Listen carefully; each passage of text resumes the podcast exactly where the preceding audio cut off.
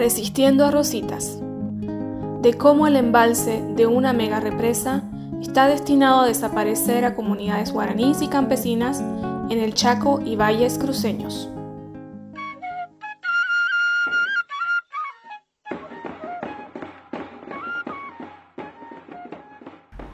Podcast para expandir las voces de mujeres reunidas en la lucha contra las represas, la defensa del agua y la casa grande en las tierras bajas de Bolivia.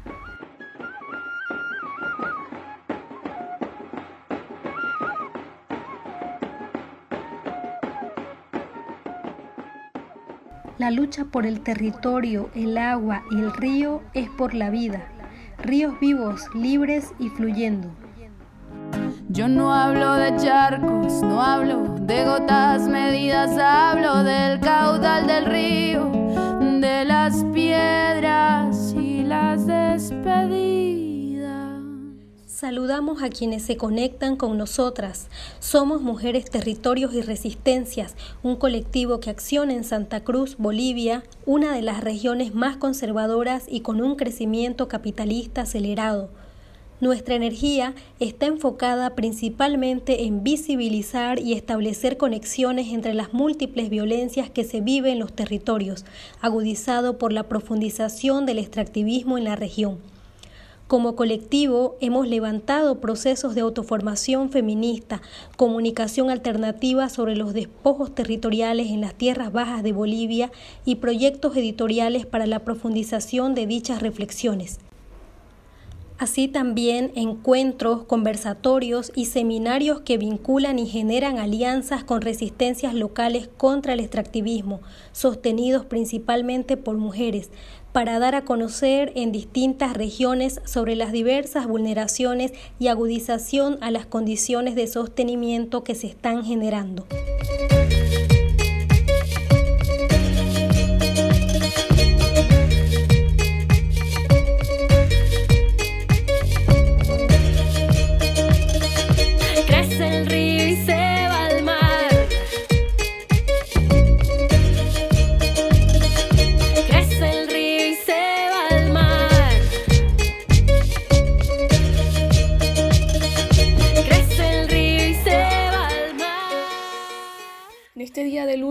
Acción en defensa de los ríos y en contra de las represas, nosotras como feministas, que interpelan las múltiples violencias sobre el cuerpo y el territorio. Les invitamos a escuchar y a difundir las voces de mujeres organizadas en la defensa de su territorio, el agua y la vida. El complejo Rositas, que como proyecto contempla la construcción de siete represas a lo largo del Río Grande, es una amenaza latente para las comunidades indígenas y campesinas del Chaco y los valles. Y es una amenaza para el futuro de todo el departamento de Santa Cruz, cuyas fuentes de agua se han ido drenando por los múltiples extractivismos que como consecuencia han alargado los periodos y zonas de sequía. Queremos sumarnos a esas acciones interterritoriales para que también desde las ciudades que son las que principalmente demandan este tipo de proyectos, conozcamos y entendamos el peligro de la consolidación de los mismos. Que me devuelva la tierra que me han quitado los de arriba, porque es lo único que tengo, caramba, la tierra mía, la tierra mía, señores, miren que la trabajo, pa' que vengan a sentarse a repartirla en pedazos, a repartirla en pedazos pa'l que no sabe semilla. Que tiene cabeza de oro y veneno entre las costillas, veneno entre las costillas porque traga pavimento. Y cada que puede baila, baila encima de mis muertos.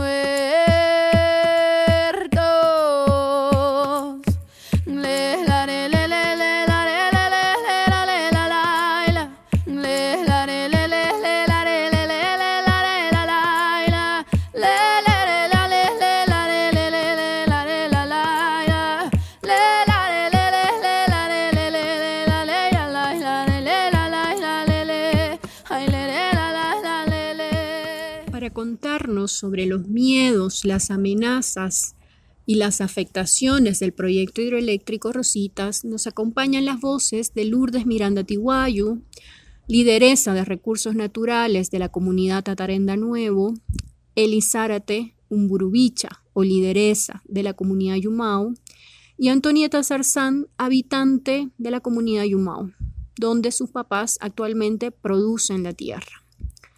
Contando un poco la historia del proyecto hidroeléctrico Rositas, es importante comentar que es un proyecto que data de las décadas de los 60 y se activa en 1971 durante la dictadura de Hugo Banzer Suárez, donde toma su carácter multipropósito. El supuesto fin del proyecto era la generación de electricidad, agua para riego agrícola, abastecimiento de agua potable y el control de la crecida de los ríos en temporada de lluvias lo que se conectaba perfectamente a la necesidad y a los intereses del crecimiento de la agroindustria capitalista de Santa Cruz.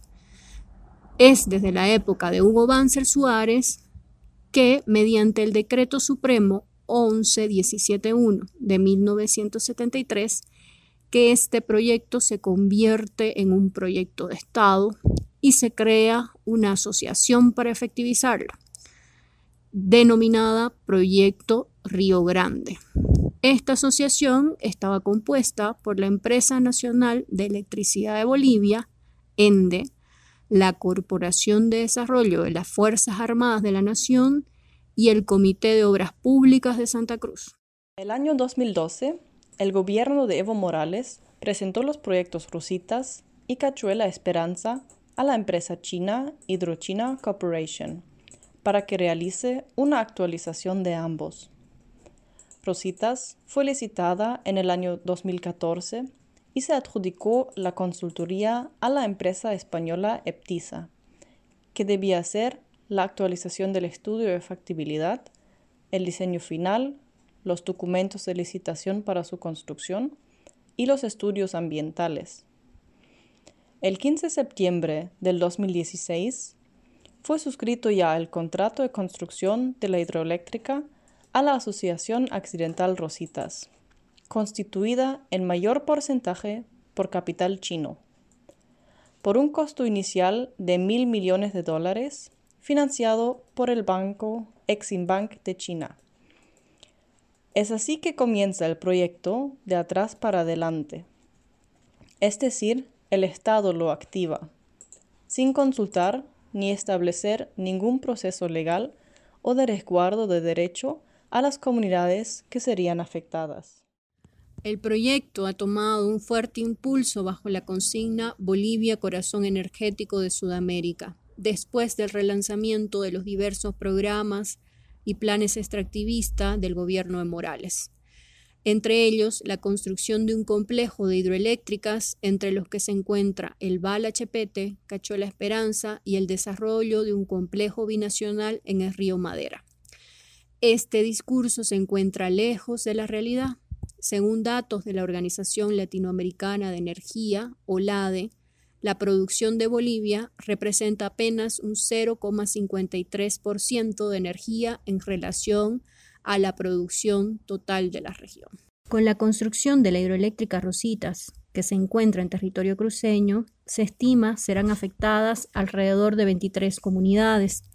10 comunidades se encuentran en la zona de embalse. Esto sin contar todas las áreas de incidencia indirecta y daños colaterales que un proceso de modificación de un ecosistema de este tipo conlleva. Según las propias comunidades, aproximadamente 500 familias serían afectadas y aproximadamente 1.000 hectáreas de bosques embalados, sin contar los efectos que provoca a todo el territorio el represamiento del Río Grande. Y hablo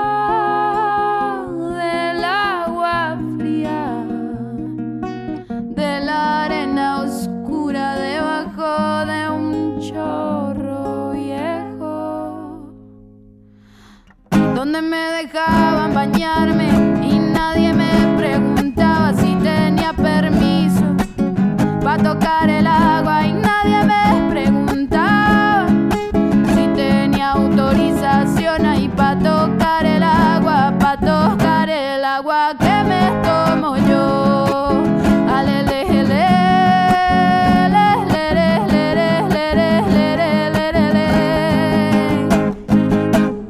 Quieto el río porque o si no, no respondo que sana la loma porque se le va bien hondo el machetazo, trazó el pedazo de tierra, fracturó el barranco y me dejó la herida abierta. Ay, usted no es ningún santo calavera.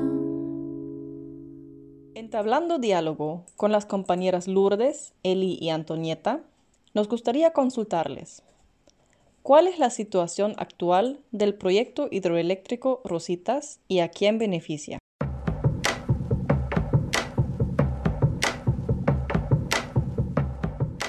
Bueno, en primer lugar, saludarles, muy buenos días a, a nivel nacional, a nivel internacional, a todos los compañeros que los conozco, que siempre están luchando por el tema de presas. Eh, mire, yo soy la la, la afectada, ¿no? Que estaban queriendo construir la represa entre el 2015 hasta el 2020, que hemos estado pendientes, ¿no? Y soy de la, del departamento de Santa Cruz, provincia Cordillera, que era el municipio de Gutiérrez, zona Caguazo, ¿no? Es lo que es el territorio, ¿no? De la comunidad de Yumao, que son las, orillas del Río Grande, y que está dentro del AMI o varios centros realmente la empresa no nunca dice lo, la verdad, ¿no? Como es la situación, solo dice lo, lo positivo, lo bueno que tiene, ¿no? Según que hay trabajo y muchas cosas más, ¿no? Que se va a mejorar. Pero al mismo tiempo los trabajos no son para los que vivimos en la comunidad, los trabajos son para las empresas, para las empresas transnacionales, para las empresas grandes que hay en la ciudad, que ellas se vienen al lugar, ¿no? A instalar pero al mismo tiempo nosotros quedamos sin trabajo, pero el, lo, lo que nos dicen, digamos, las empresas que vienen a, a, a socializar que va a haber trabajo para nosotros, que no nos va a faltar nada, pero no es así en realidad, porque como le decía, son solo las empresas grandes que se benefician de esos trabajos, con la cual los que vivimos en lugar solo se benefician muchas veces, hay veces le dan trabajo un mes, hasta dos meses, hasta tres, porque solamente lo ocupan los trabajos que es de limpieza, hacer celdas, puede ser caminos y todas esas cosas. Entonces, para nosotros no hay ese trabajo, no hay esa seguridad, como ellos dicen. Realmente nosotros, al alojarnos de ahí, nos quedamos sin trabajo, porque esos trabajos, ya cuando nos toca, digamos, presentar nuestros documentos de nuestros jóvenes o de nuestros esposos, a las empresas, resulta que nos dicen que no tenemos mano de obra calificada, que no somos profesionales, entonces al mismo tiempo nadie entra. Son otras personas que lo tienen, tienen los trabajos. Al mismo tiempo, como se dice, nos quedamos en la calle, sin nuestras tierras, sin ninguna... No, ya no podemos producir nuestros alimentos. Es algo pues que daña totalmente como a la zona, como también a los vivientes, a, todos los comunarios, pues somos totalmente afectados, ¿no? Con lo que es la represa. Aparte que, que están ya destruyendo más la, lo que es la naturaleza, la biodiversidad que todavía la tenemos ahí casi sana, preservada, los árboles, las plantas medicinales, como es la miel y muchas otras cosas, ¿no? Que nos da la naturaleza hasta para poder producir, porque lo decimos los buques, ya no también hay producción pues, a nivel nacional, internacional, sin bosque no hay agua. O sea, eso es lo que se quiere cuidar y proteger ahora. Creo que eh, en estos momentos este, la, la, la, la, amenaza de la, a la construcción no, no ha paralizado porque el decreto sigue vigente a pesar de la demanda de acción popular que hicimos, este, tal cual está el poder del Estado, el poder de, eh, en el tema de justicia, por ejemplo, en Bolivia, el TCP es un brazo operativo nada más del tribunal, entonces eso está ahí, ¿no? Y, la, construcción eh, está en vigencia según lo que dice el gobierno y lo que dice también el gobernador que ha entrado ahora, por ejemplo, en Santa Cruz. Eso es un tema que nos toca a nosotros y ahora levantarnos otra vez en resistencia. El otro tema es de que aquí, aquí esto pues a quienes va a beneficiar son a los grandes empresarios, empresarios del cemento, ¿no? de, la, de, la, de, la construcción, digamos, ¿no? Eh, porque incluso en temas de empleo son dos años pico que habla el proyecto, pero el resto no es empleo, entonces ni siquiera para empleo de la gente del lugar. Así es que esto solamente beneficia a los bancarios, que son los chinos, eh, a los empresarios locales, que son puros grandes empresarios, que no le afecten nada porque ellos no viven en el lugar, no saben que de eso vivimos nosotros, que es nuestro territorio, entonces solamente benefician a esto, ¿no? Porque no hablemos del corazón energético de Bolivia, porque encima que esto va a costar más caro de lo que otros países tienen y ya venden energía más barata que la que se piensa producir aquí. El beneficio pues prácticamente son las empresas, ¿no? Las empresas eh, que se van a beneficiar si se da el proyecto Rosita, ya que hay una contratación eh, por empresas tanto eh, de maquinaria, de personal, afectando alrededor de 14 comunidades pertenecientes a los valles cruceños, un área protegida con una gran diversidad. También está la, alguna zona de Calla, algunas comunidades de, lagunillas, y pues eh, prácticamente toda la zona de Valle Grande, ¿no? que es una zona productora, productora y proveedora de alimentos a toda esta zona de Santa Cruz y del Chaco.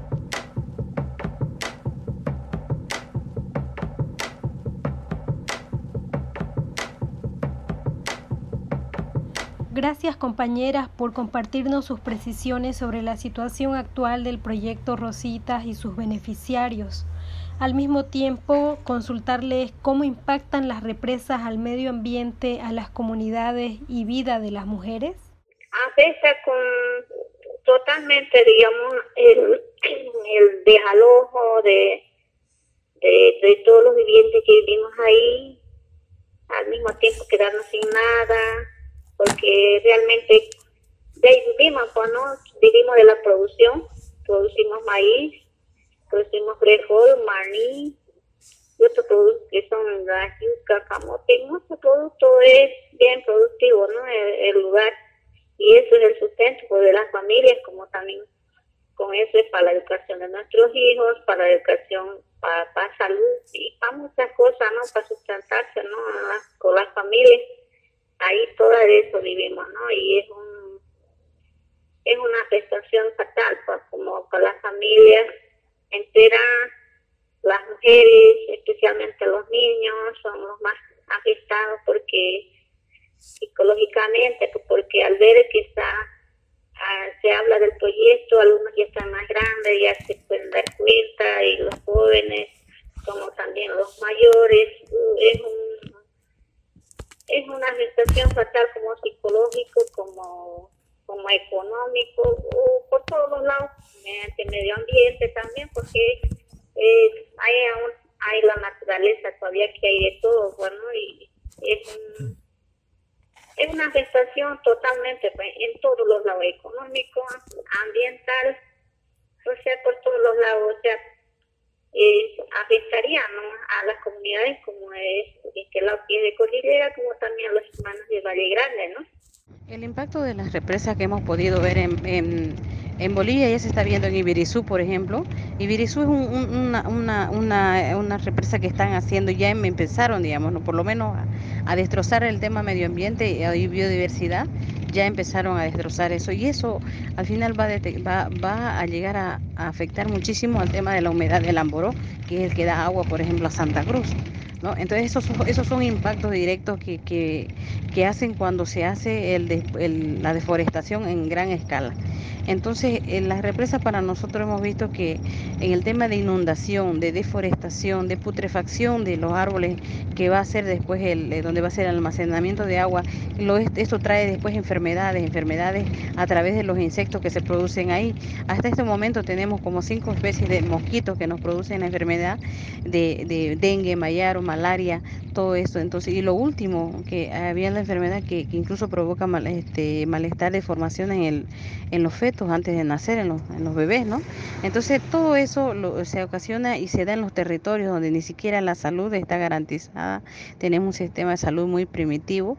Entonces, este, todo eso es lo que afecta los impactos que, genera incluso la construcción de una represa. Luego ya veremos eh, el tema de que cuando ya está hecho cómo hace el desplazamiento de las comunidades, de, las de las familias, de todo el tema de la economía del lugar. O sea, es una, es una situación que eh, afecta muchísimo, tanto familias, territorios, medio ambiente, biodiversidad, el agua sobre todo, y los peces del río, que es la subsistencia de muchas comunidades, y además que la vida del río mismo, que es el que eh, genera ¿no? hacia todo su alrededor en el largo de su trayecto. Y en las mujeres, pues este, el desplazamiento, el tema del agua, de la alimentación, porque hay que ver el tema de, producción para la alimentación, todo eso, la, la, afectación directa es a la mujer porque es la que se encarga de la canasta familiar, de la alimentación de los niños, de todo el cuidado cuando hay, enfermedad y todo, ¿no? Entonces la mujer es la directa afectada en esta situación. El impacto es muy, muy alto si se diera el proyecto Rosita, ya que estamos hablando como primer punto de desalojar a las comunidades que, son, que están establecidas en dicho lugar. Un impacto hacia las mujeres, pues si bien sabemos que se contrata empresas, al contratar las empresas también contratan personal, donde eh, se ve ¿no? Eh, el acoso a las mujeres, ya en el área carretera, en el área de hidrocarburos, se ve los acosos, se ve embarazos, entonces es uno de los impactos más relevantes referente a las mujeres, a las mujeres que, son del lugar y que si se da el proyecto pues sería uno de los impactos más relevantes referente a, a la afectación a las mujeres del lugar.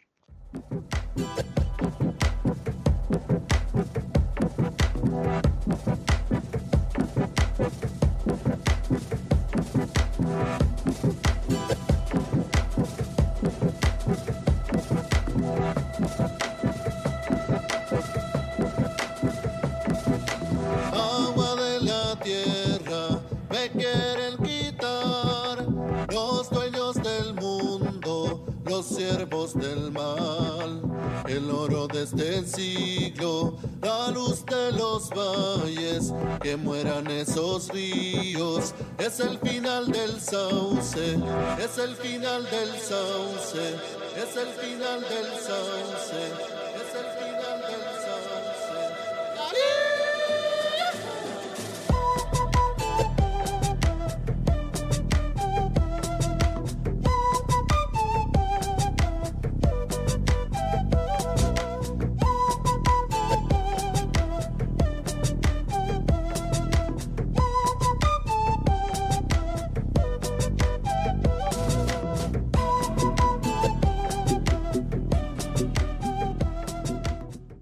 Hemos preguntado, como mujeres, territorios y resistencias, si existe interés en las ciudades y si se piensa la lucha contra las represas como un tema central.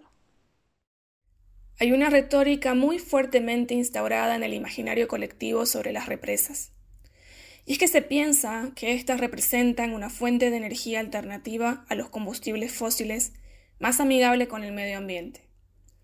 Por décadas, esta fue una creencia generalizada que poco a poco fue desmantelada por aquellos territorios que fueron inundados, aquellas comunidades despojadas y aquellos ríos que dejaron de fluir. El impacto medioambiental, sobre todo en las cuencas de agua para consumo humano, han sido un precio muy caro de pagar. A esto se suma el daño humano que acarrean los despojos que agudizan las migraciones a las grandes urbes, entre otros múltiples factores críticos que han sido afectados por la construcción de megarepresas. Aún así, en las grandes ciudades, que son quienes consumen la energía, continúan creyendo que las represas son solo una causa con un impacto menor. La falta de información real y veraz y un discurso político vendido como progreso hacen que las urbes sean totalmente ajenas a la real dimensión del problema y el peligro. A esto se suma que aquellas estrategias usadas por los actores estatales y paraestatales para amedrentar, perseguir, vigilar y cansar a las comunidades en lucha, muy pocas veces son de conocimiento público. O peor, son vendidas como noticias poco importantes en un acuerdo que los medios de comunicación tradicionales tienen con quienes ya han pactado sus intereses sobre la zona. Desmontar esa lógica y un aparato comunicacional muy poderoso no es fácil, pero hay esperanza en foros, en debates, en seminarios, en obras de teatro y en arte callejero. Quienes asisten o buscan la información entienden la real necesidad de empezar a dialogar y a conocer qué está pasando en nuestros territorios. Y aunque es un trabajo hormiga, a veces una se lleva grandes satisfacciones, nuevas alianzas y complicidades con las mujeres en lucha y la esperanza de poder crear un entretejido social con una política otra, lejos de las lógicas y agendas estatales. Agradecemos a las compañeras que ponen en el centro la forma de vida en las ciudades y su relación con los proyectos hidroeléctricos. Por otro lado, queremos comentarles que durante las campañas electorales los candidatos a la gobernación han prometido reactivar el proyecto hidroeléctrico Rosita en este año 2021, de la misma manera que siempre lo ha hecho el gobierno nacional. ¿Qué piensan al respecto?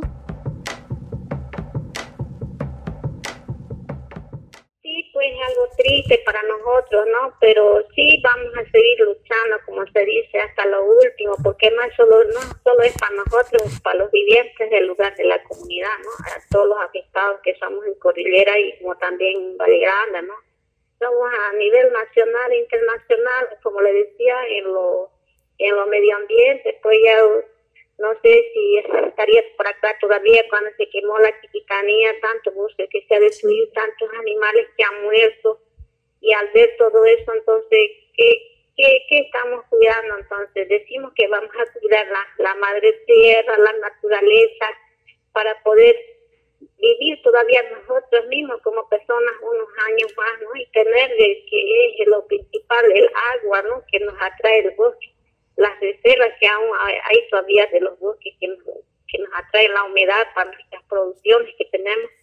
Y entonces, ¿a dónde va? Yo no, yo no, yo no sé, eso no, no me puedo entender nosotros que somos del campo, que ni siquiera hemos estudiado y, y nos damos cuenta que sí va a afectar a todos, no, no solo como vivientes del lugar, a todos a nivel nacional internacional con esta destrucción de esta naturaleza que aún existe ahí, que es, el, el, agua que nos atrae todavía a la zona, al lugar, aparte que Cordillera pues sufre de sequía y todo eso, imagínense destruyendo eso y aparte que el río va a morir, imagínense mm, los compañeros que viven río abajo aún no saben la gestación que les va a tocar todavía si que lo llegarían a hacer las represas. Eso yo me pregunto, ¿no se pone a pensar los hermanos que viven en Río Abajo? No se, pensa, no se pone a pensar nuestras autoridades que esa, esa represa si la construyen está en riesgo porque hay movimiento sísmico en el lugar y en el estudio está ese, ese movimiento sísmico pero aún así ellos lo quieren hacer, insisten diciendo que va el trabajo, pero no es así. Eh, bueno, en cuanto a las campañas electorales que se ha, visto, se ha ido viendo y unas promesas ¿no? que hacen del sueño, del sueño cruceño, es un tema muy, muy, va a ser muy crítico. Nos toca eh, entrar en esa lucha ya de, de hablar y de pararnos porque este, el candidato, por ejemplo, Camacho, eh, obedece a, eh, bueno, el gobernador ahora ya obedece, digamos, a la élite cruceña, ¿no? A la élite de, grandes, grandes, eh, grandes, digamos, empresarios. Entonces ellos, desde ese punto de vista empresarial y económico que ellos ven, no ven otra cosa. Ellos no ven árboles, ellos ven dinero, ellos no ven no ven este ríos, ellos ven dinero en construcción, en todas esas cosas, ¿no? Entonces este, toca sentarse a, hablarles para hacer entender primeramente y luego tenemos que seguir en la resistencia porque no va. No va. Y dice la constitución política del Estado que si hay una, una familia incluso en un, en un territorio donde unos proyectos que ha hecho el gobierno sin consultar incluso o sacado un decreto y hacer un proyecto sin consultar y que va a afectar, tiene su derecho. Entonces apelaremos a lo que es nuestros derechos humanos, nuestros derechos internacionales reconocidos a través de la OIT y el convenio 169 y hacerles ver a esta gente que no todo es dinero porque ahora mismo las grandes agroindustrias que, que muchos no son ni siquiera eh, del país, son extranjeros, están atacando con el tema del agronegocio, eh, los transgénicos, o sea, nos están matando lentamente a través de, estas de estas cosas, ¿no? Entonces yo creo que eso es una, nos empieza un largo camino ahora mismo de resistencia y lucha, y en esta vez ya a nivel más local que es con nuestro gobernador. Esto sería en ese aspecto. Esta etapa de electoral eh, se ha escuchado bastante el proyecto Rosita, más que todo en la zona de Santa Cruz, ¿no? dado por algunos representantes de gobernación. Y pues eh, es preocupante, ¿no? porque la verdad, activar este, este proyecto eh, nuevamente trae mucha incertidumbre, mucha preocupación a las personas que son afectadas en dicho lugar ya que realizar este proyecto, pues uno es dinero, dos son los impactos irreversibles que se van a dar a esta zona. Estamos hablando alrededor de 46 eh, mil hectáreas que tendrían que ser deforestadas, eh, tendría que haber embalse, el desalojo de las comunidades, más aún con toda esta situación del cambio climático que estamos atravesando pues es muy preocupante. Ahorita los climas han cambiado.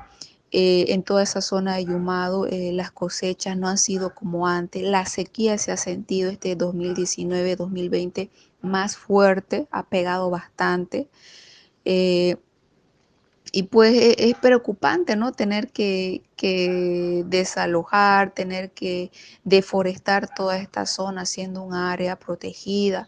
Entonces yo como parte de la comunidad no lo veo, ¿no? Que se pueda dar este proyecto. Sé que muchos apuntan en la parte económica, ¿no? Pero haciendo un estudio, tomándolo en cuenta como riego para alguna zona, pues ya hay estudios que se han dado, Valle Grande ha proporcionado estudios muy interesantes referente a que el agua del Río Grande no es apta para riego. ¿Ya?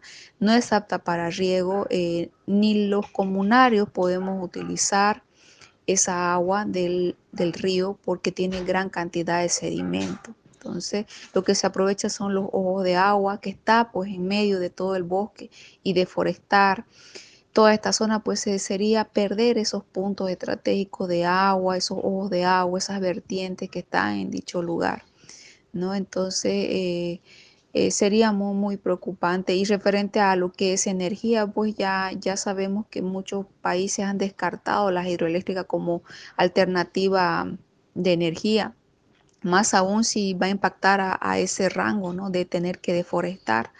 Entonces creo que se tendría que pensar en otras estrategias para poder aprovechar la energía, pero a esa escala pues traería muchos impactos, tanto directo a la gente que va a ser desalojada como también indirecto a los pueblos aledaños, a, a las comunidades, a las ciudades que se encuentran aledañas a esa zona. Complementando a las preocupaciones actuales sobre la reactivación del proyecto, compartimos la situación que se está viviendo en la comunidad Yumao, una de las afectadas por el proyecto. Bueno, también yo que pongo en conocimiento que somos avasallados por, los, por, por otras comunidades y vienen solamente a deforestar, a sacar la madera y a talar árboles que nosotros cuidamos por muchos años. Hace dos años hay, un, hay una comunidad que se dice llamarse Kuruyuki 2 y luego están aceptados justamente en el camino que, va a Valle Grande. Y, nosotros no estamos con los portones con llave, cosa que también ahora nos arruina a nosotros porque, porque hay gente que viene aquí a la, a la comunidad a, a llevarse productos y por este motivo que, que por lo que no dejar entrar a la gente, tenemos que estar con los portones abiertos y también eso nos, nos perjudica de, nuestro, de nuestras ventas que podamos hacer aquí en la zona.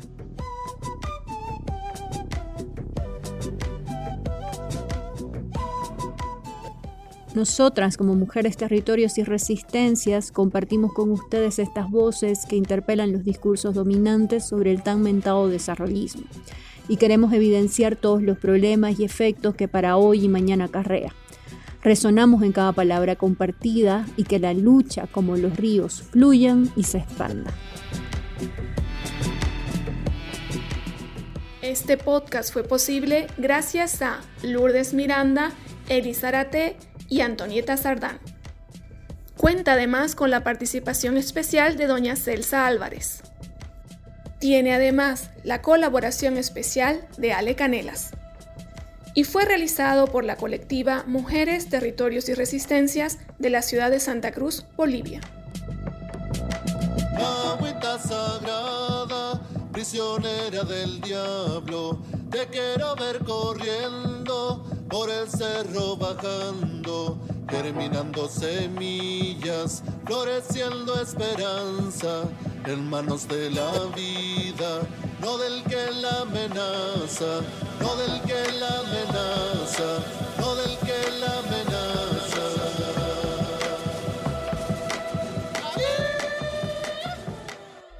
La lucha, por, el territorio, el agua, y el río es, por, la vida. Ríos vivos, libres y fluyendo.